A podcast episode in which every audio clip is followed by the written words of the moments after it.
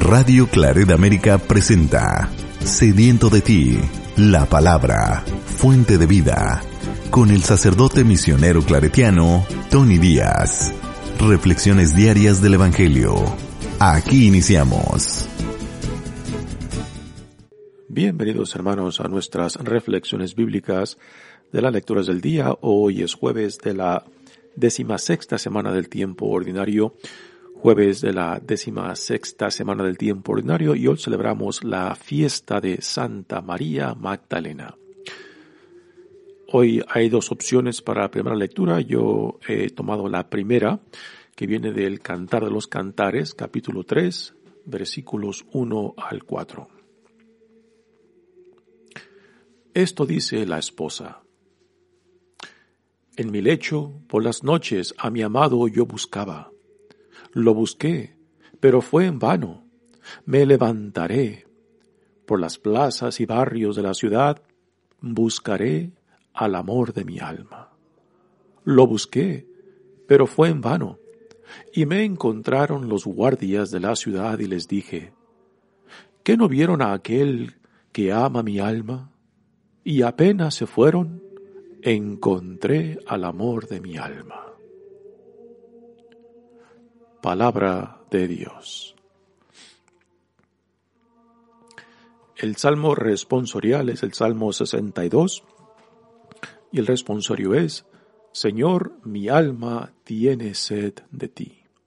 Señor, mi alma tiene sed de ti. Señor, tú eres mi Dios, a ti te busco.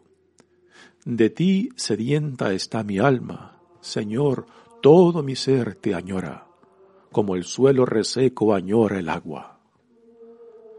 Para admirar tu gloria y tu poder, anhelo contemplarte en el santuario, pues mejor es tu amor que la existencia. Siempre, Señor, te alabarán mis labios.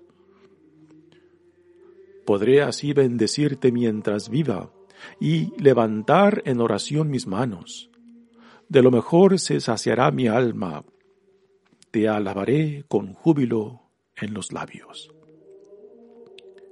Fuiste mi auxilio, y a tu sombra canté lleno de gozo. A ti se adhiere mi alma, y tu diestra me, me da seguro apoyo. Señor, mi alma está sedienta de ti. El Evangelio de hoy viene de Juan, capítulo 20, versículos 1 al 2 y 11 al 18. El primer día después del sábado, estando todavía oscuro, fue María Magdalena al sepulcro y vio removida la piedra que lo cerraba. Echó a correr luego a la casa donde estaban Simón, Pedro y el otro discípulo, a quien Jesús amaba, y les dijo, Se han llevado del sepulcro al Señor, y no sabemos dónde lo habrán puesto. María se había quedado llorando junto al sepulcro de Jesús. Sin dejar de llorar, se asomó al sepulcro y vio dos ángeles vestidos de blanco, sentados en el lugar donde había estado el cuerpo de Jesús, uno en la cabecera y el otro junto a los pies. Los ángeles le preguntaron, ¿Por qué estás llorando, mujer? Ella les contestó, Porque se han llevado a mi Señor y no sé dónde lo habrán puesto. Dicho esto, miró hacia atrás y vio a Jesús de pie, pero no sabía que era Jesús. Entonces él le dijo, Mujer, ¿por qué estás llorando? ¿A quién buscas? Ella, creyendo que era el jardinero, le respondió, Señor, si tú te lo llevaste, dime dónde lo has puesto. Jesús le dijo, María. Ella se volvió y exclamó, Rabuní, que en hebreo significa maestro. Jesús le dijo, Déjame ya, porque todavía no he subido al Padre. Ve a decir a mis hermanos, subo a mi Padre y a su Padre, a mi Dios y a su Dios. María Magdalena se fue a ver a los discípulos para decirles que había visto al Señor y para darles su mensaje. Palabra del Señor. Muy bien, damos comienzo a nuestra reflexión de las lecturas de hoy, pero antes de entrar, entrar propiamente a las lecturas, digamos un poco acerca de María Magdalena. María Magdalena es uno de los personajes que resalta mucho en los cuatro evangelios. Los cuatro hacen mención de su nombre. Se nos dicen que es de un pueblo que se llama Magdala, por eso el nombre de María de Magdalena o simplemente Magdalena. Fue una de las primeras mujeres que eh, se acercó a Jesús. Nos dice el Evangelio de Lucas que Jesús la sanó de siete espíritus. Y después de esa experiencia de sanación, pues María se convierte en una, podemos decir claramente, una discípula, puesto que acompaña a Jesús en, diferentes jornadas que él hace dentro de Galilea y después cuando finalmente va a Jerusalén, puesto que a María Magdalena la tenemos ahí junto con María, Madre de Jesús, al pie de la cruz. María Magdalena también acompañaba a Jesús y ayudaba con contribuciones ah, económicas para sostener el ministerio de Jesús. Esto nos lo dice también el Evangelio de Lucas. Los cuatro evangelios ponen a María eh, tanto en la, en la pasión, en la muerte, el entierro y la resurrección. Pero muy significante es el hecho de que María en el Evangelio de Juan se le da un papel estelar. Cuando María con otras mujeres van a la tumba y la encuentran abierta y vacía, van corriendo a avisarle a Pedro y al otro discípulo, a quien no se le nombra, solamente se le dice que es el, discípulo amado de Jesús, que se han llevado al Señor. Y vienen Pedro y Juan, o, que piensa que es Juan a este discípulo amado de Jesús, que no se le da nombre, vienen corriendo a la tumba y le encuentran tal como María lo había descrito. Después se marchan ellos y María se queda, se queda llorando, enfrente de la tumba y ahí se lleva a cabo este bello encuentro que lo tendremos en el Evangelio de hoy. Y es muy significante de que a la primer persona que Jesús resucitado se le manifiesta es a una mujer, a María Magdalena. Y esto es muy significante porque el hecho de que fue a una mujer a quien Jesús resucitado se le aparece pues el orden, el orden de, manifestación es, es, significante. Tristemente, tristemente, la importancia de ese hecho de que Jesús resucitado se le aparece a María Magdalena, a la primera persona, pues es algo que muy fácilmente se perdió en la historia de la iglesia. Porque, por ejemplo, en, en, la carta de San Pablo, primera carta de Corintios, donde San Pablo menciona a aquellos a quien Jesús resucitado se le ha aparecido, Pablo no la menciona a ella.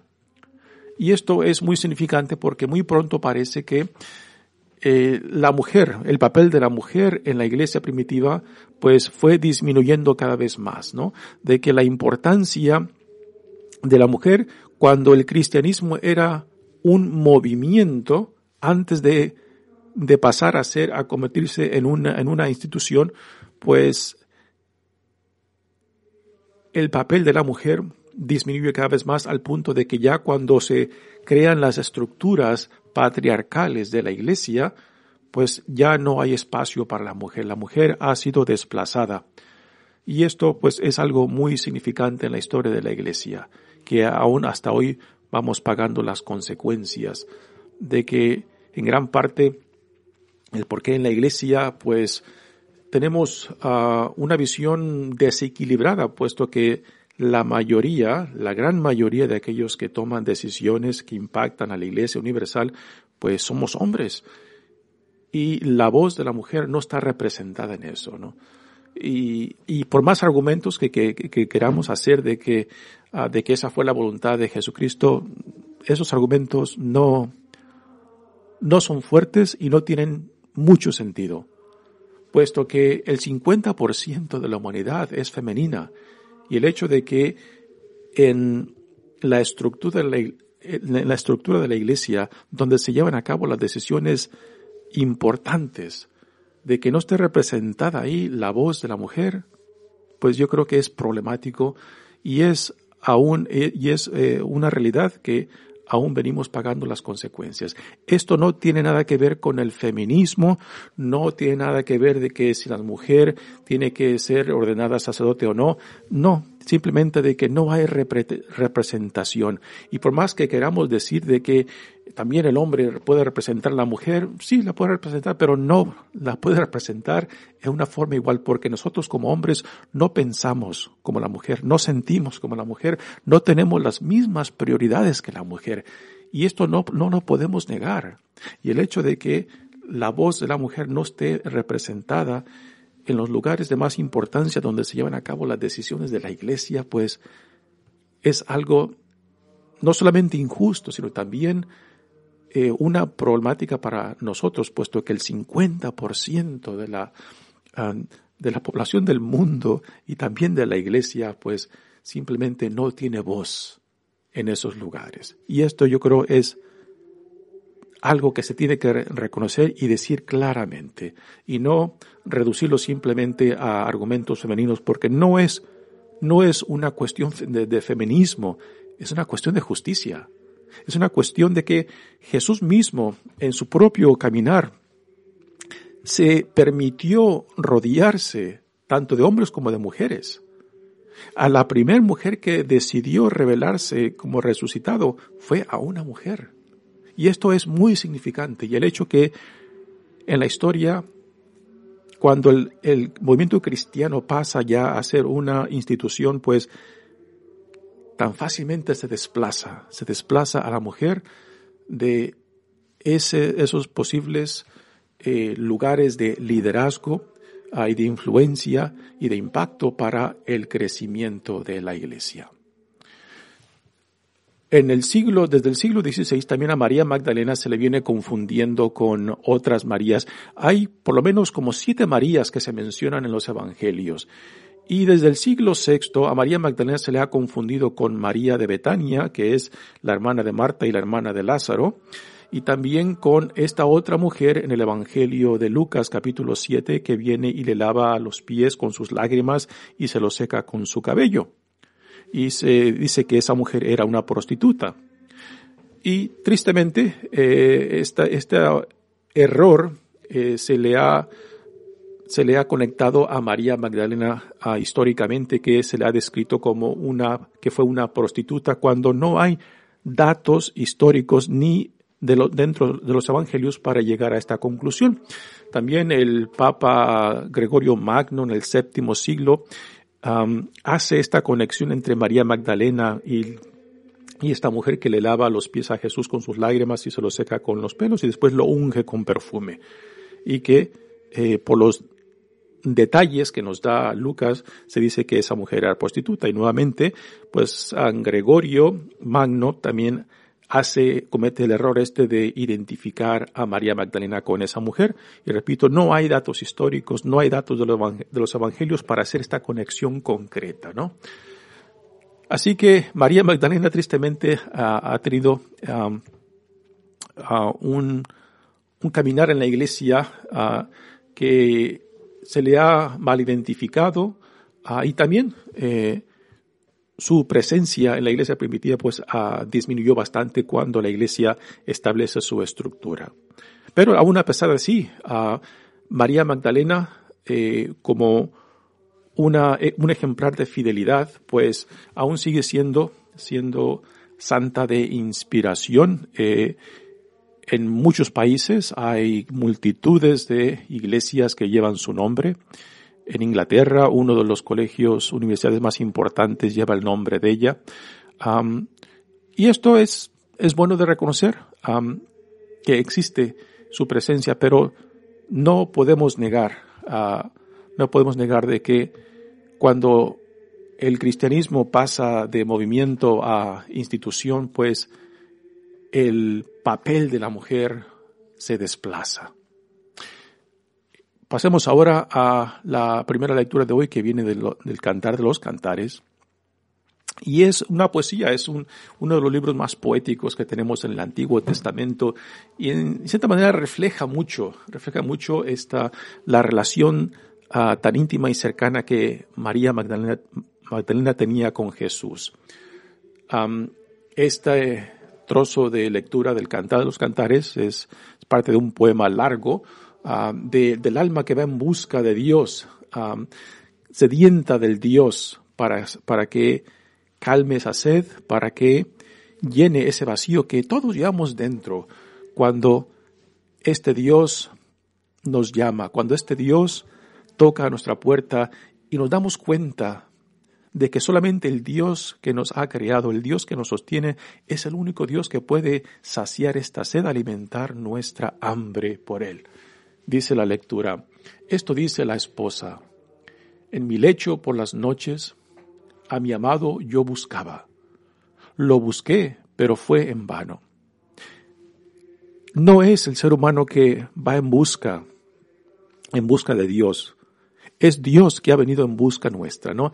Y, es muy bello cómo el cantar de los cantares pone esta acción de ir en busca del amado y que esta, esta búsqueda es en vano porque a últimas es Dios quien viene en busca nuestra, es Dios quien nos encuentra, no es Dios quien, está perdido, somos nosotros que estamos perdidos.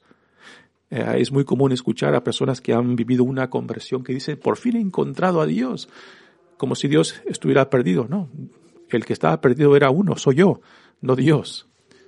Y después continúa, continúa la lectura. Me levantaré por las plazas y barrios de la ciudad, buscaré el amor de mi alma.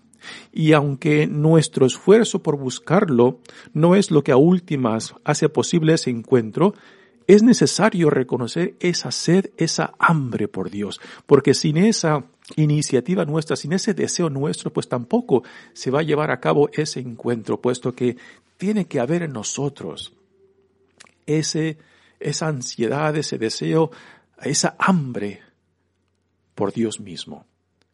Continúa la lectura diciendo, lo busqué, pero fue en vano y me encontraron los guardias de la ciudad y les dije, ¿qué no vieron a aquel que ama mi alma? Y apenas se fueron, encontré al amor de mi alma. La lectura dice, encontré. Yo creo que es más propio decir, fui, fui encontrada, fui encontrado.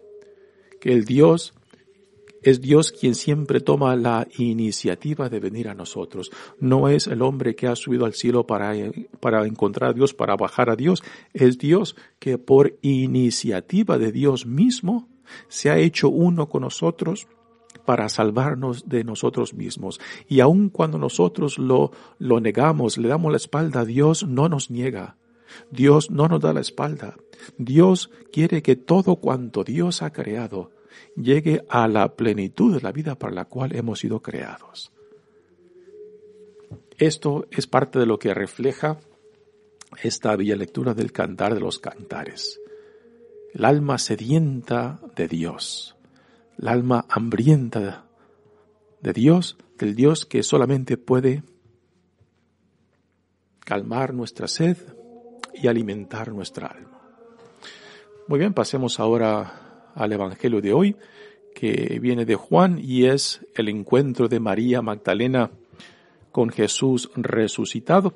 Y aquí tenemos uh, en este Evangelio de Juan, pues, una narración, la más extensa que tenemos de la primera aparición de Jesús resucitado y, y es a María Magdalena. María Magdalena que tenía una relación muy cercana con Jesús, que después de vivir su conversión, después de ser, sanada por Jesús, pues se convirtió en discípula.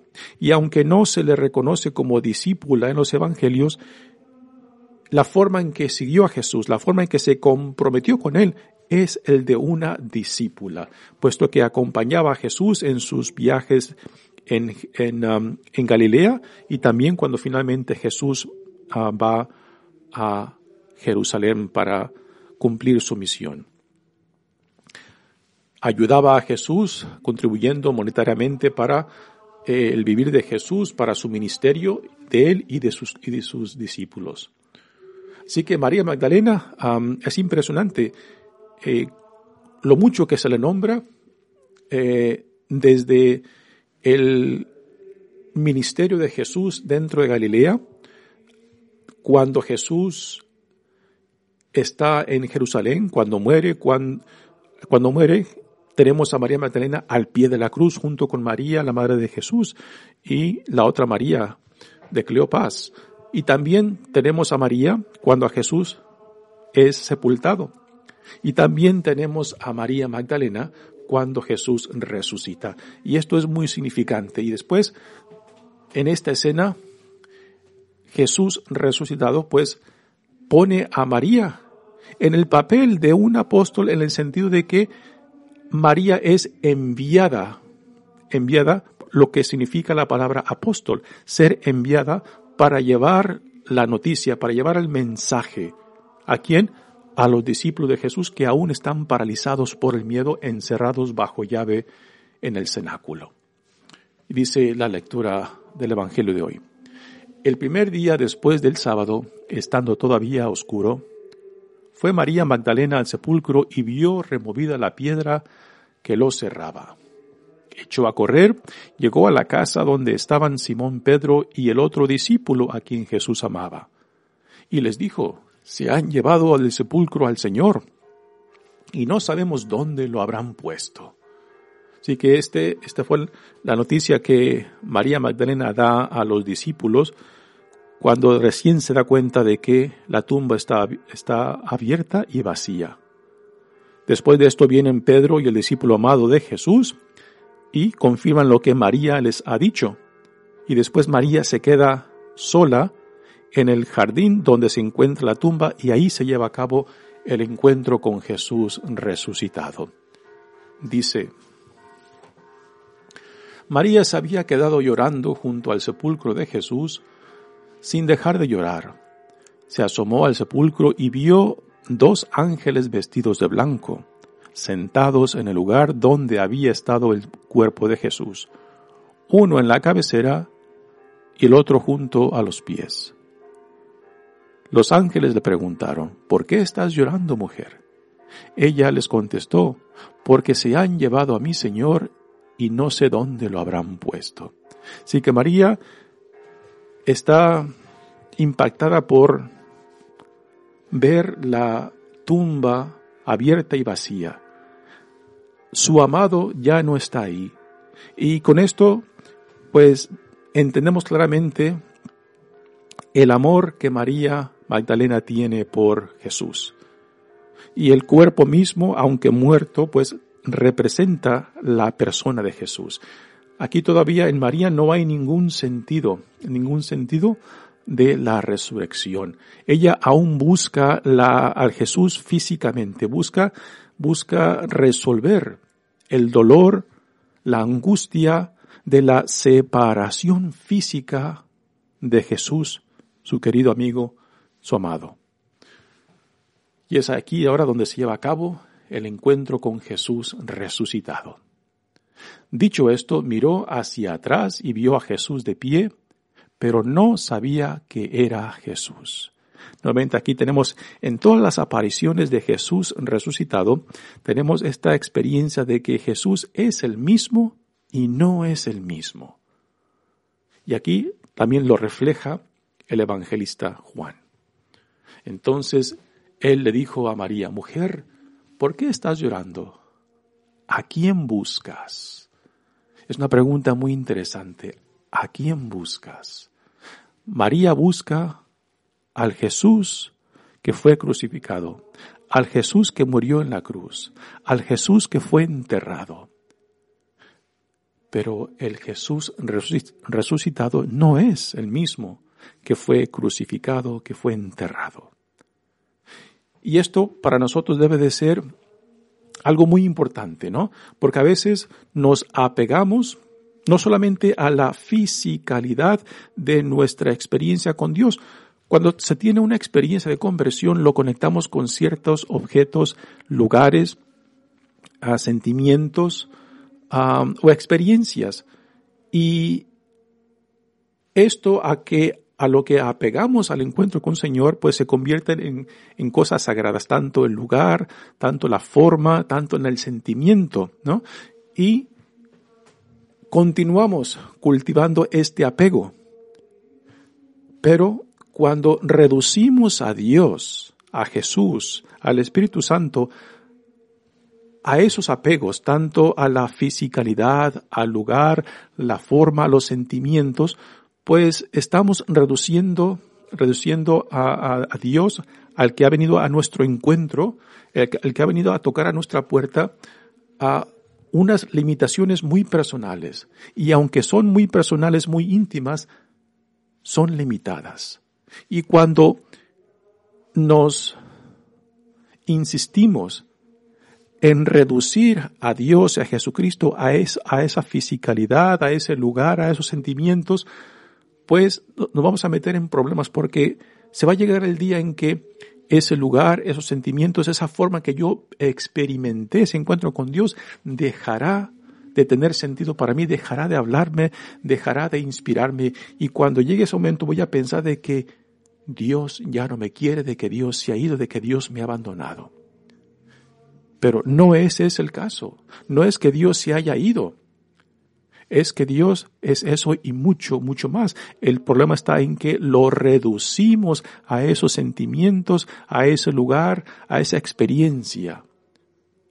Y cuando esas cosas a, lo que lo hemos reducido ya dejan de, de ser significantes para, para mí, para nosotros, entonces ya, ya esa conexión se va a perder. Por eso, Dios constantemente nos llama a ir más allá, aún de la experiencia, a nuevos encuentros, a nuevas formas de relacionarnos con Él, a nuevas formas de experimentarlo y vivirlo. Que nunca hemos de apegarnos a lo que algún, día tuvo mucho sentido, mucho significado, puesto que Dios es eso y mucho, mucho más. Y no hemos de encerrarnos, no hemos de reducir a Dios a lo que para mí tuvo sentido algún día. Porque esto llegará el momento, el día en el cual dejará de ser, dejará de ser importante, dejará de ser impactante, dejará de ser uh, novedad para mí. Y entonces será el momento de crisis, cuando pensaremos de que ya Dios nos ha abandonado. Y repito, no es esa la realidad, es de que Dios nos está llevando a nuevas experiencias, a nueva forma, nueva forma de relacionarnos, ¿no? Y este es el problema de María. Ella busca al Jesús que fue arrestado, que fue crucificado, que fue enterrado, y no es el mismo que ha resucitado. Sí, por eso esta pregunta, ¿a quién buscas? es muy importante tanto para María Magdalena como para nosotros. Y después le dice, María, creyendo que era el jardinero, le respondió, Señor, si tú te lo llevaste, dime dónde lo has puesto. Jesús le dijo, María. Ella se volvió y exclamó, Rabuní. Es, es bellísimo, impresionante cómo María lo reconoce, reconoce a Jesús resucitado cuando Él la llama a ella por su nombre. Y aquí resuenan resuena el eco a las palabras de Juan cuando dice, el buen pastor las llama, las llama por su nombre y las ovejas reconocen su voz. Así que María Magdalena reconoce la voz de su pastor, Jesús, cuando su pastor la llama por su nombre. Bella escena de María. Lo reconoce no con los ojos, sino con el corazón al, escuchar el sonido de su nombre el sonido de su nombre en la voz de quien ella ama. Ella se volvió y exclamó Raboní, que en hebreo significa maestro. Jesús le dijo, Deja, déjame ya, porque todavía no he subido a mi Padre. María se le echa a los pies y quiere retenerlo, quiere retenerlo porque piensa que es el mismo que fue crucificado, que fue enterrado. Pero ya el resucitado no es el mismo. Es y no es el mismo, ¿no? Pero María Magdalena se quiere, se quiere, quiere retener la fisicalidad de Jesús. Pero desde la resurrección en adelante a Jesús ya lo conoceremos no por su fisicalidad, sino por el Espíritu. Y esta es una nueva forma de relacionarnos con Él. Y después le da a Jesús el mandato a María, el mensaje a María para que lo lleve a sus discípulos. Ve a decir a mis hermanos, subo a mi Padre y a su Padre, a mi Dios y a su Dios.